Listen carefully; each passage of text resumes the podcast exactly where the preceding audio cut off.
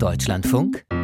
Verbrauchertipp Lithium-Ionen-Akkus machen uns unabhängig von Steckdosen und Kabelsalat beim Telefonieren, bei der Arbeit am Notebook, beim Heimwerken und bei der Gartenarbeit. Denn Lithium-Ionen-Akkus können sehr viel elektrische Energie auf sehr kleinem Raum speichern.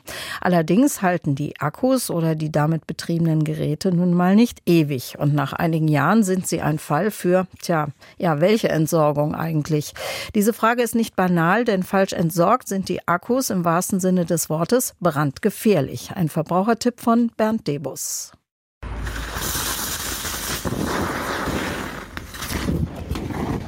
So hört es sich an, wenn ein Lithium-Ionen-Akku in Brand gerät. Zum Beispiel, weil er durchbohrt oder zusammengepresst wurde. Dabei sprühen die Funken wie bei einem Feuerwerk. Heinrich Wernecke ist bei der Entsorgung Dortmund für die Recyclinghöfe zuständig. Wir treffen uns auf einem dieser Höfe in einer Art Blechhütte, in der Kisten mit Akkus und Batterien gestapelt sind. Das wird schon vorsortiert. Nach Größe und auch nach Gefährlichkeit. Hier sieht man nochmal ganz gutes Beispiel ein, so eine Lithium-Ionen-Zelle aus einem größeren Gerät, sag ich mal. Irgendjemand hat das ausgebaut und sieht hier wirklich aus wie eine Patrone und da steckt jede Menge Energie halt auch drin. Und genau dieser Energievorrat, der in einem Lithium-Ionen-Akku steckt, ist das Problem. Denn nur etwa die Hälfte aller verbrauchten Batterien und Akkus werden ordentlich gesammelt. Der Rest landet als sogenannter Fehlwurf in irgendeiner Tonne. Heinrich Wernecke. Ehrlich gesagt, also ein Fehlwurf, den es noch nicht gegeben hat bei uns in der Entsorgungswirtschaft, das gibt es nicht. Also eigentlich entdecken wir sie leider überall, wo sie nicht hingehören. Zum Beispiel in der grauen oder gelben Tonne. Nun wird Müll nicht gerade sanft behandelt. Schon beim Entleeren der Tonnen wird der Inhalt kräftig durchgerüttelt.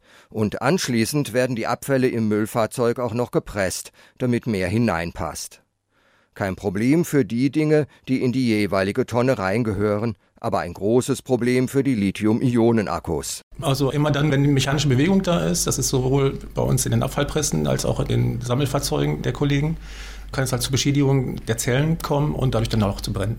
Wobei Heinrich Wernicke den Verbrauchern, die Lithium-Ionen-Akkus falsch entsorgen, keine Absicht unterstellen mag denn die Gegenstände und Geräte, die solche Akkus enthalten, sind nicht immer eindeutig gekennzeichnet. Manchmal ja, manchmal nicht, manchmal sehr klein, manchmal auch unverständlich halt. Bei einem Akku für ein E-Bike, eine Bohrmaschine oder ein Notebook sollte eigentlich klar sein, was er enthält. Aber bei einem Sneaker mit blinkenden Leuchtdioden in der Sohle, einer Einweg-E-Zigarette, einer musizierenden Grußkarte oder einer elektrischen Zahnbürste denkt nicht jeder sofort an einen Lithium-Ionen-Akku. Da braucht es schon etwas Kombinationsvermögen, um darauf zu kommen, dass Licht, Wärme, Musik oder Bewegung eine brandgefährliche Energiequelle haben könnten. Die sichere Rückgabe verbrauchter Akkus und akkubetriebener Geräte ist hingegen einfach. Über die Sammelstellen im Handel oder bei uns auf den Recyclinghöfen. Und keinesfalls in irgendeiner Mülltonne. Wobei es bei Blinky-Sneakern oder singenden Grußkarten durchaus schwierig sein kann, den Akku zu demontieren, ohne ihn zu beschädigen.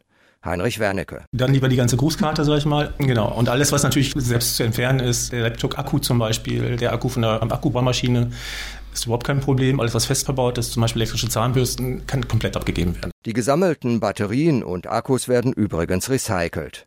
Die Rückgabe in die entsprechenden Sammelboxen oder auf Entsorgungshöfen macht also nicht nur wegen der Brandgefahr Sinn, es werden auch wertvolle Rohstoffe zurückgewonnen.